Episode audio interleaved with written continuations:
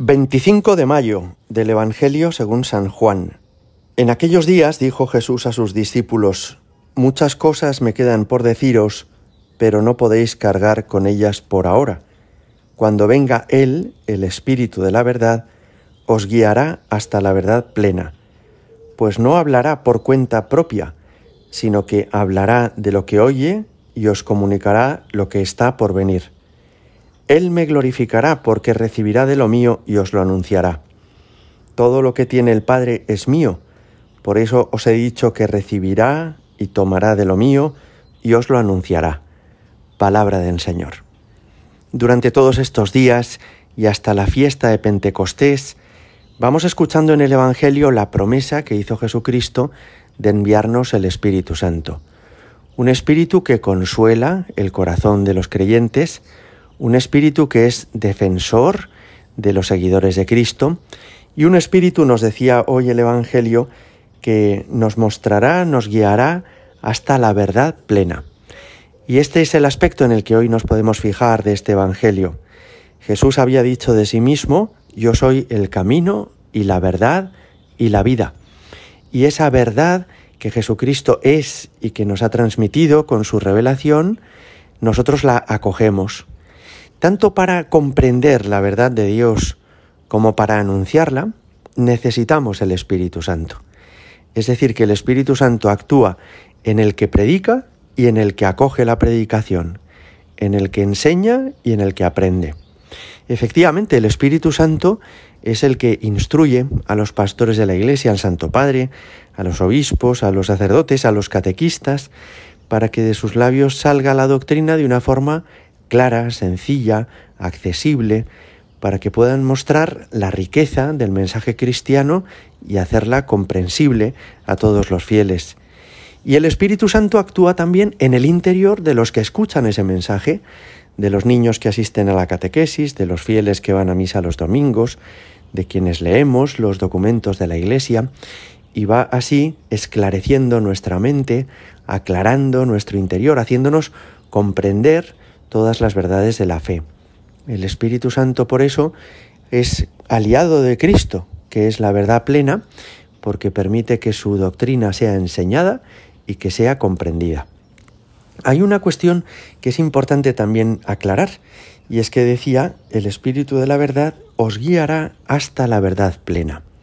Nos equivocaríamos si pensáramos que todavía solamente tenemos una verdad relativa, incompleta, parcial, y que la verdad se va como transformando en el paso de los siglos, se va cambiando, evolucionando y que todavía no hemos llegado hasta la verdad.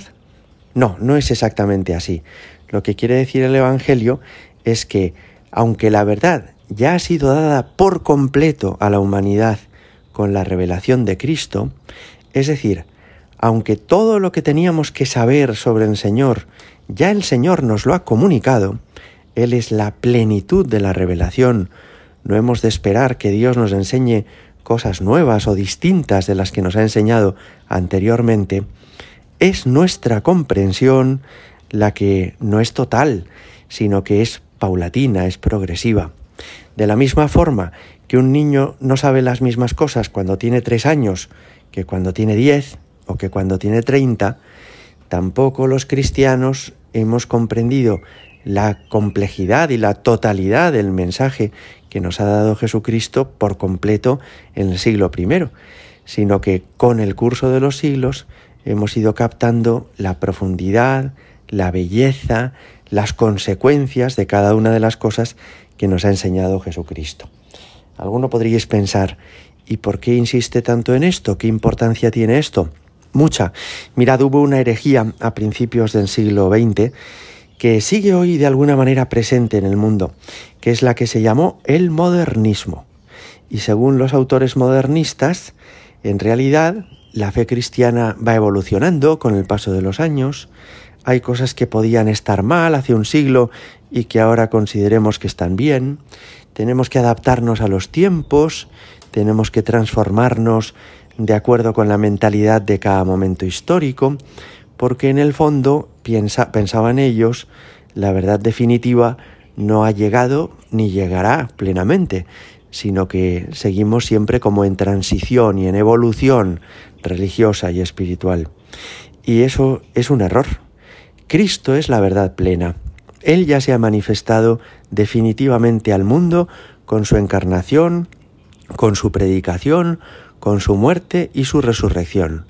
Y es verdad que tendremos que ir comprendiendo cada vez mejor su mensaje, pero ese mensaje no va a cambiar, no se transforma, no evoluciona, sino que es siempre el mismo. Mejorará nuestra comprensión de ese mensaje. Captaremos con el paso de los siglos cada vez con mayor profundidad las verdades cristianas, pero éstas no pueden cambiar, no se pueden modificar. No puede ser que una cosa que para nuestros abuelos hubiera sido pecado y ofendido a Dios, ahora la consideremos como completamente normal. Como podéis comprender, esto tiene una extraordinaria importancia en el presente. Vivimos en una época de un cambio cultural brutal y está transformándose la sociedad de tal manera que las costumbres, la moral, la vivencia de la familia, del matrimonio, del respeto a la vida, de la unión conyugal, de la vivencia de la sexualidad y todo lo demás en la sociedad ha cambiado por completo.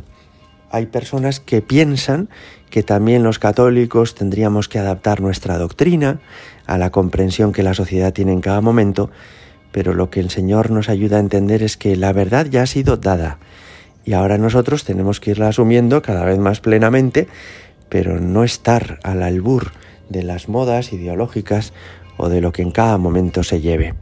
Hemos de ser fieles a Cristo y captar, eso sí, cada vez con mayor profundidad, con más motivos, con más razones, con más fidelidad, lo que el Señor nos ha enseñado. Gloria al Padre y al Hijo y al Espíritu Santo, como era en el principio, ahora y siempre, y por los siglos de los siglos. Amén.